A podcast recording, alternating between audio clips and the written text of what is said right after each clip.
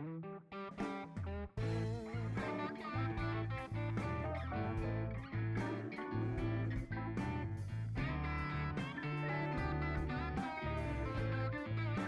Bienvenidos nuevamente a hoy. Bueno, yo dije que iba a dejar de gritar en estas bienvenidas, pero no puedo, no lo puedo evitar porque entro con mucho ánimo a hacer estas cosas. Me encanta hacer este podcast. Pero bueno, bienvenidos nuevamente al programa favorito de toda Latinoamérica y el mundo hispano. eh, una cita con la colorienta.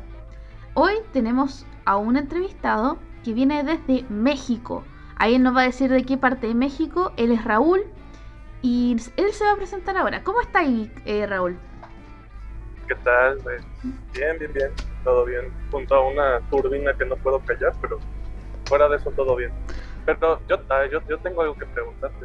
Ya. Yo creía que el Chavo del 8 era el programa favorito de todos los niños de Latinoamérica. También está 31 Chavo del minutos. También está la doctora Polo. Ah, todos No, esos programas que, pro- que, es, que es un empate. Sí, digamos que hubo un empate. Digamos Perfecto. que Ches- Chespirito, tu era ya pasó. Ahora viene. Como, como dice Dui, el futuro es hoy, viejo. Ah, no, mentira. Muy admirado eh, Chespirito y toda su obra. Extraña, si lo ves desde esta perspectiva en que eran adultos actuando de niños, un niño huérfano, en que le pegaban. No sé hasta qué punto, o sea, claro, cuando uno era chico no se daba cuenta de esa violencia, pero hoy en día cuando es grande como que dice, ups, ah", qué raro, raro igual. Eh, bueno, Sí, sí, sí. tú que vienes del mundo de, de- de Chavo del Ocho en el sentido de como México, donde nació, donde se, se fundó la, ¿cómo se llama? ¿Cómo se llamaba esa villa donde vivían? El- la vecindad. claro, por la vecindad. La Cuéntame, vecindad del Chavo. exacto. Tenía una canción, ¿o no? Esta Sí, es la la- vecindad, Tum, es la vecindad del Chavo. Ah, Ah, tiene el medio sentado. pero Pero sí, sí. no de verdad. Exacto, mira. Mira, me acordé.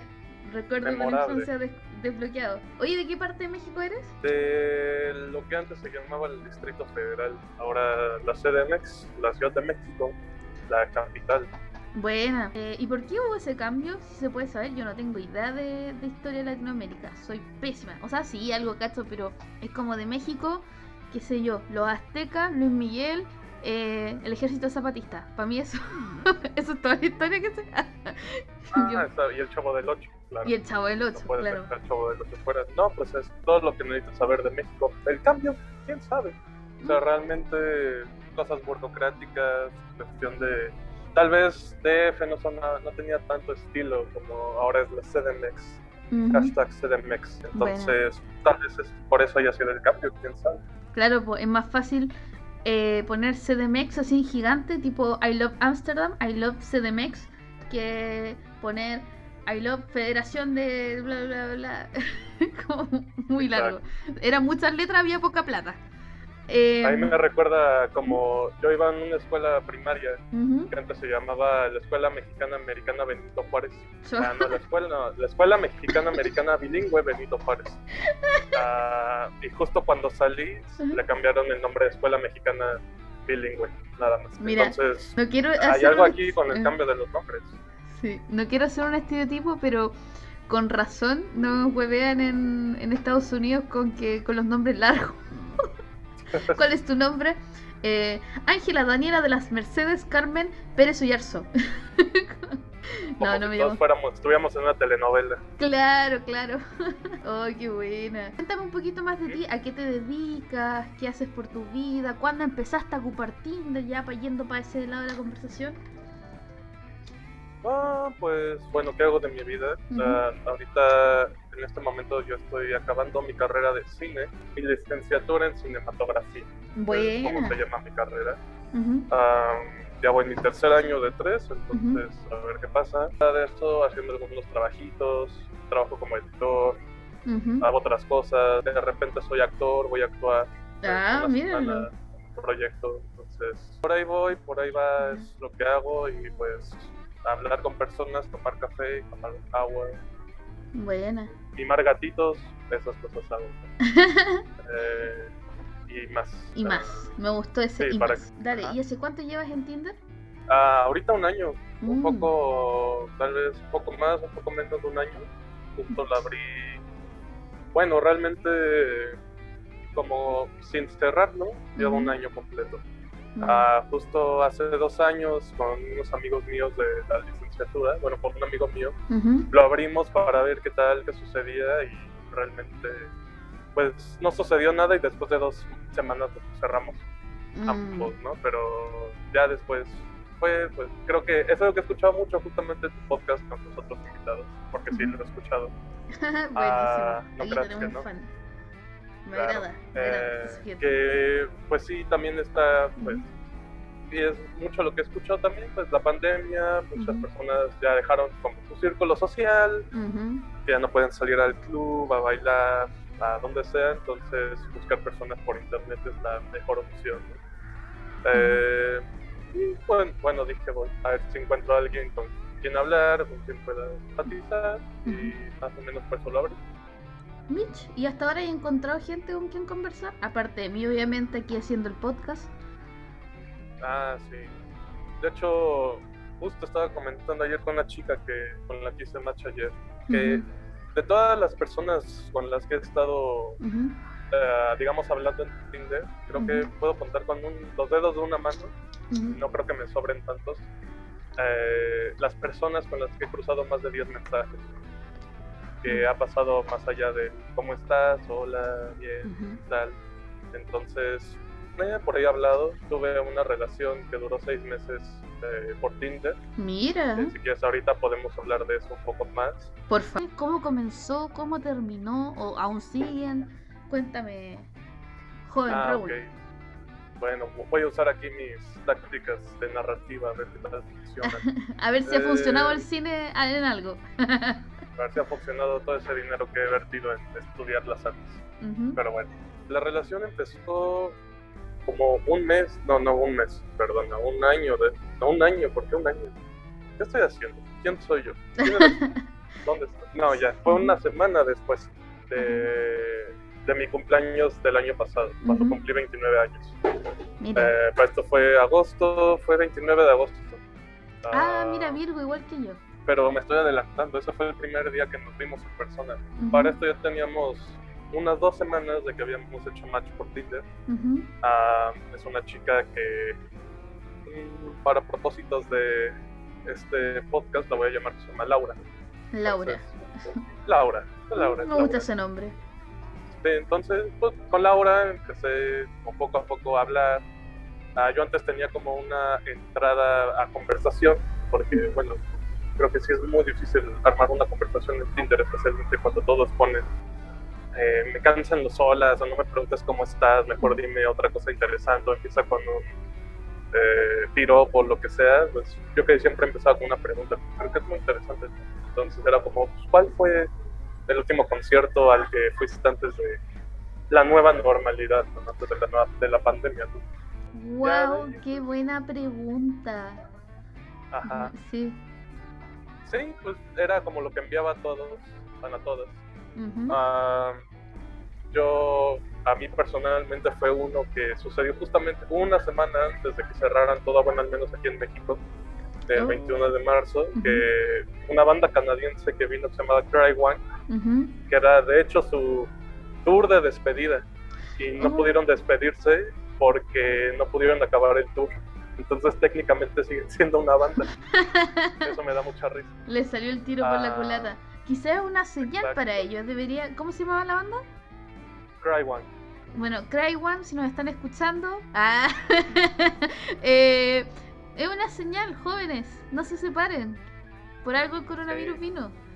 Y, oye, ellos Sí. son una banda Ajá. así como eh, anglo o, o de México o, o que hablan español. Anglo, de Canadá. Ya.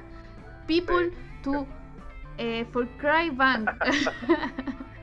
eh, don't break up.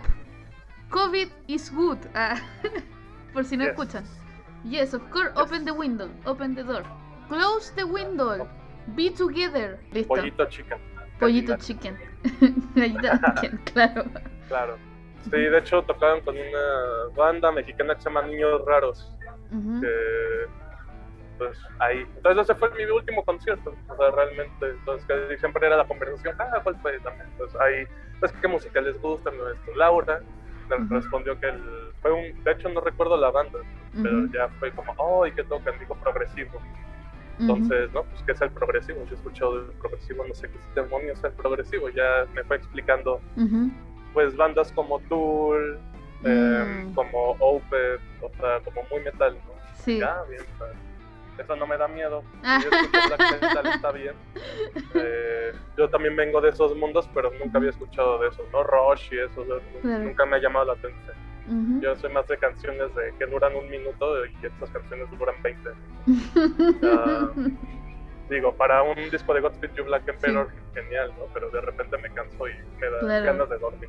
Mm. Ah, entonces fue como, ah, ok, entonces fuimos compartiendo música, empezamos a darnos cuenta que teníamos ah, como afinidades eh, por ahí que estaban machando, ¿no? yo creo que ella estaba estudiando, bueno, sigue estudiando ahorita pedagogía y pues yo siento que el cine hasta cierto punto, bueno, la pedagogía creo que es lo, primero que me dice. Yo siento que el cine en ese sentido también es una herramienta de aprendizaje.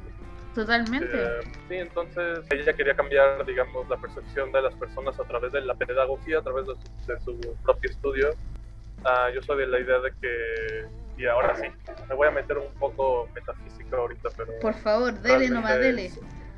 Vale, son, son las ideas que yo me he estado formando acerca del cine durante todo lo que he estado estudiando, lo que he visto, etcétera, y que he hecho.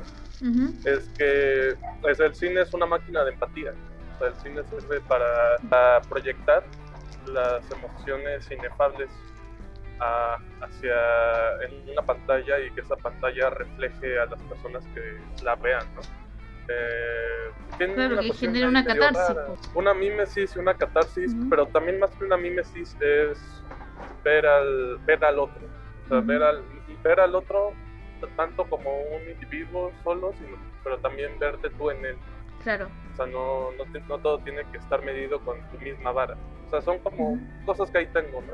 Y, yo realmente es lo que pienso yo acerca del cine, justamente, justamente en este momento. O sea, yo digo, sí, muy bien. O sea, yo de hecho ahorita estoy fascinado uh, mucho más con el llamado cine industrial, que en teoría no aporta tanto al, al alma y al intelecto y tal. Pero yo voy a decir, Godzilla contra King Kong es una excelente película. Yo sí, emocionado, emocionado y queriendo llorar. O sea, hubo momentos en los que casi lloro en la película. Y yo realmente ahorita no me importa, ¿no? Pero no me importa el, llamado cine de arte que el autor personalmente, pero esas son mis convicciones. Ya vi demasiado Tarkovsky, yo ya vi. Ya si me si pude ver Santantango de Velatar 12 horas sin dormirme, yo creo que ya puedo decir yo creo que voy a ver Terminator 2. Sí, totalmente. Es que igual onda, a pesar de que es cine industrializado, cine así como para las masas, igual hay mensaje, al final es como un libro, ¿cachai? O sea, eh, eh, es como, es una narración, ¿cachai? Un tejido. Y cuando tú miras e-, ese tejido, independiente de donde venga, al final quien lee el tejido es el que condiciona la realidad de ese tejido, ¿cachai? Entonces, finalmente, puede ser una película de autor, así terrible. El otro día con un amigo estábamos viendo una película así italiana en blanco y negro.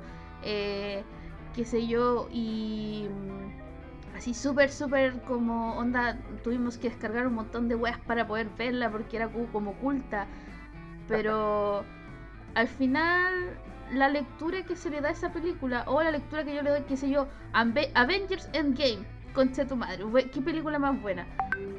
Finalmente es la lectura que yo le doy, po, y finalmente el ver cine, el independiente sea más o no, la persona responsable de encontrarle algún sentido o de, encontrar, de, de, de, generar ese movimiento en el corazón frente a la película es uno mismo, ¿cachai? Por su historia, por su narrativa, por lo que tú ves y condicionas hacia, hacia a esa narración, tejido, lo que sea. Sí, justo. Así que viva John Wick. Ah. No, sí, o sea, Mad Max, de la de George Miller, siento que es de las mejores películas Mm. Pero justo siento que esto ya se volvió un podcast de cine, pero es que me apasiona más la ideología detrás del cine y yo creo que eh, como para complementar justo la idea que tú me estás dando ahorita. Así, suena ya, se abrió el simposio, Ujú. vamos. Démosle, démosle Este, nomás. Démosle, pero sí, ah, de hecho, ah, o sea, para mí el gran, mi gran padrino del cine es Hitchcock. O sea, yo siento que, o sea, Hitchcock tiene películas increíbles. A mí la soga de Hitchcock me parece un ejercicio súper interesante. Ah, pero justo ah, cuando yo filmo, llevo como mi copia de las entrevistas de Trupo. Y esto suena súper hipster, pero me vale. Sí. Las llevo como, pues es mi Biblia, ¿no? O sea, cuando tengo alguna duda, voy a ese libro porque tiene ideas muy sencillas acerca de qué es hacer el cine. Y la idea que justo o sea, a mí se me ha quedado más presente es que dice, le dice el Hitchcock a Truffaut, ¿no? Que dice, el rectángulo de la pantalla siempre tiene que estar lleno de emoción. Y eso es lo que usualmente en el cine, especialmente el cine latinoamericano, que históricamente siempre se ha hecho para festivales internacionales, Locarno, Ujú. este, Venecia, Cannes, o Sí, sea, con Cannes, canes. Mm. aquí tenemos a Michel Franco y a Carlos Reigadas, que son los favoritos de la quincena de Cannes que van a llevar a vender su pornomiseria de Japón. bueno, Japón me gusta, pero ah, entonces, pero lo que falta ahí no es tanto la cuestión intelectual, siento que Mm. hay una gran, ah, ¿cómo se llamará? Un gran abismo entre que, nos, que les cuesta trabajo a estudiantes de cine en específico y a los, a los que se sienten autores de cinematógrafo, entre el, que el cine es un producto, que inició siendo un producto y un producto para el público, o sea, no para festivales, sino les voy a grabar, o sea, de los Lumière empieza con eh, la cena del bebé, ¿no? Y el regador regado, que cual- a quien esté esté escuchando aquí no sabe de qué estoy hablando, busque los cortos de, de los hermanos Lumière en YouTube y se van a divertir mucho. uno Ahí es- igual los voy a dejar en los, ¿cómo se llama? En los comentarios, ahí Raúl me los va a dar probablemente por interno, entonces ahí los pego para que le den una vueltita también. Culturícense Claro. por cine, es lo mejor. Ah. Sí, ¿no? Y, y el regador regado es literalmente un plano de un, de un regado, bueno, de un jardinero que está regando con una manguera, llega un cuate muy así, hacerle la triquiñuela, le pisa la manguera y después él ve que ya no sale el agua, se la apunta a la cara para ver y después quita el pie y lo riega, ¿no? Ujú. Y es como, te está contando una historia súper chiquita, súper sintética, tiene una emoción que es lo gracioso, la risa. Entonces, este es como el cine primitivo, le llaman, ¿no? El cine silente, el cine de cámara en un solo plano. Ujú. Ah, pero ahí es, es- eh, son las semillas de lo que es el cine, que es el- ese cine como producto. Los Lumière realmente, co- eh, la cámara era un producto industrial, no era vamos a hacer arte, sino estos cortos que hicieron del regador regado, el, bebé desayunando, etcétera, eran para vender, eran sus comerciales de Ujú. compren nuestra cámara que acabamos de hacer porque puede hacer esto, ¿no? Con Oye, instrumentos científicos del contrato. ¿veis Los Simpsons? Ah, Los veía antes, yo creo que desde el que salió el especial del capítulo 200 con Tony Hawk, no he visto. Bueno, no sé si habrás visto ese capítulo donde hicieron como un festival de cine, donde Montgomery ah, eso es Burns- ya- genial, ya, sí. sí. no. Es como el hombre- de Bart, Claro, o el hombre golpeado en la ingle. el hombre topo. Eso mismo. Eso, justamente el hombre topo es, sería una muestra de cine primitivo. Mm, Entonces, ah, o sea, aquí estamos contando cosas del, del highbrow con, con los Simpsons, ¿no? Que siempre es muy interesante en una conversación. totalmente. Ah, sí, entonces, pues el cine es un producto, puede ser arte, pero lo importante es que siempre desata una emoción. Si me estás, y a mí el ejemplo perfecto que yo encuentro es como tal vez para redondear esta idea, porque yo creo que para tal vez pasar otra vez pasar a Laura, Ah, es que puedo hablar y hablar de esto horas, pero creo que sería di- di- sería difícil. La 120 días de Sodoma, Mm, o bueno, Saló 120 días de... ¿La has visto? Sí, Sí, eh, no es una película. Yo la he visto cuatro veces. Odio la película. wow. La odio. La he visto cuatro veces. Porque las películas que más veo yo son las películas que no me gustan exactamente para saber por qué no me gusta. Masoquista. Exacto. Sí, es que ah, es muy simple que de repente, por ejemplo, le preguntes a alguien, oye, ¿te gusta esta película? No, no me gustó. Eh, ¿Pero por qué? No, no me gusta. Mm, Entonces yo prefiero, yo creo, bueno, al menos yo que soy medio ñoño y nerdo de Ujú. cine, me interesa saber por qué no funciona algo para mí, ¿no? ujú, Eso me puede ayudar después. Yo descubrí, y esto tiene que ver más con la producción de la película y con lo que dijo después Pasolini acerca de cómo la hizo, en la escena cuando están comiendo heces humanas, ujú, que realmente es una mezcla de chocolate y naranja que se ve como heces, ujú, Ah, digo, el impacto es primero es asqueroso, ¿no? Ujú. es, es brutal esa situación. Pero cuando leí lo que significaba, al menos para Paso, yo dije, no, ya, esto se me hace una, pues, así usando bonito vocabulario mexicano, una jalada de huevo. Era, eso significaba que la- las personas comiendo las heces era una metáfora del capitalismo. Como, no mames, güey, no mames, vete, güey, vete a dormir. güey".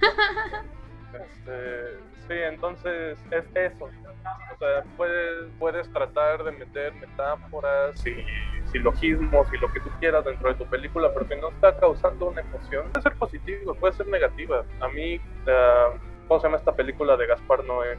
Ah, Enter the Void. Enter the Void de Gaspar Noé me parece una obra maestra, obra. Está más allá, pero me causó tanto malestar emocional y físico Mm, que no la quiero volver a ver porque causó una emoción tan grande en mí que es como, esto es Mm. excelente, hermoso, voy a recordarla para siempre, no la quiero volver a ver. Genial. Oye, eh, bueno, Entonces, hagamos un, un último redondeo y claro, claro. que, mira, para hacer como que, que sí hablamos de Tinder y toda la bola, dime nomás cómo terminó lo de Laura. ¿Qué pasó? ¿Por qué se separaron? Porque estaban Oh. súper bien con el tema de la música y todo eso, se juntaron y ¿qué pasó? ¿Cómo, cómo culminó esa historia? En pocas palabras. Ok, trataré de redondearlo porque sí fue una oda griega. Ah, la verdad, sí. Ajá. Creo que lo podría, tal vez no en pocas palabras, tal vez en unas pocas, pocas más palabras. Podría decirlo así, es que yo siento que, por ejemplo, con ella tuve como tres meses en los que todo fue excelente, digamos. O sea, nos veíamos cada semana, hablábamos muy regularmente, pero también hubo problemas. Y hubo problemas que fueron saliendo y creo que esto es am, algo de lo que a mí me interesó mucho últimamente que es como la salud mental. Y, y cómo se relaciona en cómo nos relacionamos con otros. O sea, Es Claro. un poco redundante, pero creo que es importante. Sí, por la interacción con Ah. otro y la salud mental, claro. Sí, porque realmente la relación con ella se cortó, Ujú. pero creo que no sería justo, justo se corta hace un mes. No sería justo decir, ah, yo la corté o ella me cortó, sino realmente fue algo que dio Ujú. sucedido. Que fue, esto tiene una historia muy rápida, ¿no? Que siento que puede delinear poco más lo que sucedió. Eh, ella y yo salimos, fuimos a una exposición fotográfica, Ujú. eh, entonces estamos viendo las fotos, está ex- explicando un poco de fotos, de lo poco que sé. Y llegamos a ver unas fotos de unas, eh, de unas mujeres trans prostitutas. Ujú. Bueno, Entonces comenzamos a hablar un poco de feminismo y un poco antes ella me había dicho que tenía, pues sí, una vocación feminista por ahí. Yo un problema, ¿no? O sea, creo que es bueno, ¿no? Eh, pero eh, a mí lo que me sorprendió de repente fue, y esto se sintió como un balde de agua fría, que de repente me dijo, no, es que estos hombres vestidos de mujeres si se meten a los baños van a violar a las mujeres, a las niñas. What? como así exacto o sea fue como ok yo recuerdo exactamente dónde estaba yo dije ok, ok no acabo de a ver y fue preguntarlo otra vez no pero a qué te refieres no sí no es que si dejamos que los hombres vestidos de mujeres se metan a los baños a los vestidores van a violar a las niñas van a violar yo ok así como voy a escucharla voy a escuchar a ver qué, qué está diciendo ¿no? A ver, ¿qué, qué, qué me estoy perdiendo aquí yo siento que es importante. ¿no? O sea, si no estás de acuerdo con una persona, al menos escuchar, preguntarle por qué piensas esto. Claro. ¿Cómo llegó a esa conclusión tan extraña? Am, y eh, creo que ahí eso va entrando como al segundo tema, Ujú. que eh, como que estas digamos, estos comentarios transfóbicos comenzaron a salir un poco más y más en las conversaciones y a mí me están poniendo ya muy incómodo, ¿no? Como que realmente no estaba... Mm, me sentía mal, como tuvimos después una conversación muy larga de una hora, yo tratando de explicarle acerca del sexo, que el sexo pues no está, digamos, dado de... no El sexo no es lo mismo que el género. Claro. Ah, de lo poco que yo sé, ¿no? Digo, yo tampoco soy un experto en el tema, pero justo a raíz de esto investigué más y me siento un poco más preparado para hablar de esto, ¿no? Pero, como no tratando de hacer mansplaining, pero sí poniendo tu posición como de, oye, no está tan bien que digáis que los trans se violan a las personas solo porque sí, así, ¿cachai? Porque eso es transfobia, una cosa así. Sí que me, decía algo muy interesante, me decía, bueno, también creo que, bueno, la relación también era anarquista, era anarquista relacional, Entonces, pues era, ella era, pues, hasta donde, hasta lo que ella me dijo era hetero, ¿no? O sea, solamente se vinculaba con hombres en un plan romántico, sexual, ¿no? Yo también me considero hetero, ¿no? Ah, y ella en algún momento me dijo, es que yo eh, me siento atraída al, lesbianismo radical. bueno, sí, al, feminismo radical, al lesbianismo radical, pero es que me gustan los hombres. Mm. yo, dije, ok, pues, está bien. O sea, yo en el momento no sabía que era una feminista radical. ya después. Para la gente que no está escuchando, una TERF. Una TERF con todos los eh, vulgaridades que podríamos decir sobre las TERF porque las odiamos un poco. No, es un grupo que no me gusta porque es muy transfóbico, luchan por cuestiones que no, amiga, ya no da eso. Em, no las queremos tanto, pero ya sé para dónde va a ir con, esta cabra. Sí, entonces, ah, justamente después en una conversación que tuvimos acerca de esto, que ya le dije, esto me molesta, preferiría que no lo dijeras, ah, que tuvimos una discusión después. Ah, o sea, ella no, no la considera TERF o sea, yo es como, es una, es una mujer que tiene tendencias transfóbicas. Yo no sé si... Mm. Pero es igual, la misma respuesta que dan todas las personas homofóbicas, transfóbicas, racistas, es como, la fobia significa que le tengo miedo, yo no le tengo miedo, y es como, no, eso no significa, significa el, odio, la intolerancia hacia un grupo. Eh, pero pues es otra vez como la defensa de esto, ¿no? Y pues hablé de, le dije esto, y la defensa era, no, es que también nos dicen a todas TERF, que muerta la TERF, en Twitter, en Instagram, en tal, en Facebook, y yo digo, pues, eh, así como, y es como yo lo pienso, ¿no? Así, o sea, creo que no todas las eh, feministas radicales son TERF, hay algunas que sí, otras que no, pero también dentro del, de la comunidad queer hay personas muy intolerantes. Que, que, sí he visto, entonces es como, hay personas ahora sí culeras en ambos lados. En todos lados va a haber alguien, como tú dices, culero. Eso es independiente de todo. Independiente del género, independiente de la raza, independiente de cualquier cosa, siempre va a haber gente de mierda en algún lugar. Eh, oye, para ir terminando, eh, sorry que te corté como la... No hay problema, sí, es que hablo demasiado. No, no, no, para nada, me encanta escucharte, pero la edición de esto va a ser, voy a sufrir un poco, así que por eso vamos a ir terminando esto. Si quieres para una segunda parte, claro. Bueno, yo estoy totalmente en contra también de las TERF, como lo dije recién, eh, y al final Mira, independiente de todo, independiente de, de dónde venga tu posición, si tú tiras odio al mundo, no esperes que el mundo te dé un abrazo, ¿cachai? O sea, ojalá tengas la oportunidad que el mundo te abrace y te diga, mm, por ahí no va, ¿cachai? Pero si tiráis odio al mundo, no esperes que el mundo te como no te odie a ti, ¿cachai? Es como, yo creo que ese es como el tema. Es como, claro, igual es complejo y es mucho más complejo de lo que yo le estoy diciendo, ¿cachai? Pero porque quizás yo no, obviamente yo no tengo la verdad absoluta, quizás mi odio hacia las TERF también es malo, ¿cachai? Pero uno se responsabiliza, ¿cachai? Yo me responsabilizo en este momento de lo que yo digo. Onda, no me caen bien las TERF, y si por ejemplo una TERF me viene a decir, ah, no me caís bien vos, va campo, ¿cachai? Porque yo ya te dije que tú no me caís bien. Entonces, responsabilidad. Responsabilidad ante todo y no hacerse la víctima cuando uno está tirando, por decir una cosa, está tirando mierda al mundo, ¿cachai? Claro, claro. Ah, y para cerrar ahora sí, ah, después de, de, ese, de esa frase de, de, odio al mundo, ah, no, mentira. Eh, ¿Qué te iba a decir? Podís yo te comenté que hay que terminar esto con una frase célebre, una conclusión, y me gustaría escuchar esa conclusión contigo. ¿Cuál es tu conclusión de este programa? Mm. Dios, una frase que englobe lo que hablamos. O, o una frase con la que quieres que te recuerde. Puede ser del cine, puede ser de la relación con Laura, lo que sea. Ok. Yo, a mí se me vienen, se me viene una inmediatamente a, a mi cabeza que es el que obra mal, se le pudre el tamal. oh, qué buena. Gran frase. Pero creo que otra, um, otra gran frase que es algo que yo he estado practicando justamente ahora mucho, que salió de esta, de toda esta relación. Creo que hermana gemela, digamos, de esta frase es ah, te amo, te quiero. Yo creo que es importante tener esa palabra en tu vocabulario constantemente y, no decirla a la ligera.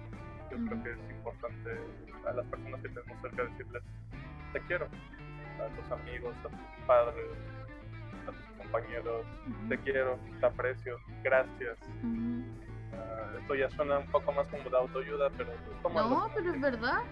Yo creo que esas palabras, bueno, no sé, hay un, chino que hizo una vez un experimento del la del agua y que los se cristalizaba mejor, las que ah, tenían las palabras más bonitas. Y al final, eh, unos de agua, qué sé yo, y, y palabras bonitas te hacen ver al alma. Palabras bonitas como te quiero, como decir gracias y también, por eso mismo, Gracias a la gente por escuchar acá. Los te quiero mucho a todos. Gracias a ti por estar acá. Y... No, gracias a Sí, más que ser transfóbica. No, terrible esa cuestión. No, aquí nosotros somos inclusivos. Aquí, mira, si tú me decís que eres mujer, independiente de la construcción que tú hayas creado, independiente del género donde o la sexualidad con la que hayas nacido, si fuiste hembra, macho, lo que sea, y quieres identificarte como mujer, la construcción de género, o sea, como dice Judith Pato, el género es una construcción. Y esa es la premisa de este programa. Eh, tú eres mujer igual, tú eres hombre igual y que nadie te diga lo contrario. Y si también eres no binario, que nadie te diga lo contrario, ¿cachai? Y, que nadie, y ojalá que nadie te odie por eso. ojalá que Pero la gente... si obras mal, se te va a pudrir el sí, Exactamente. Ahora, si eres de cualquier género, hombre, mujer, no binario, lo que sea, si obras mal, se te quema. No, ¿cómo era? Se te pudre. Se te pudre el tamal. Se te pudre el tamal. Muchas gracias a todos por escucharnos. No olviden suscribirse, eh, darle a la campanita y que estén súper, súper bien. Nos vemos.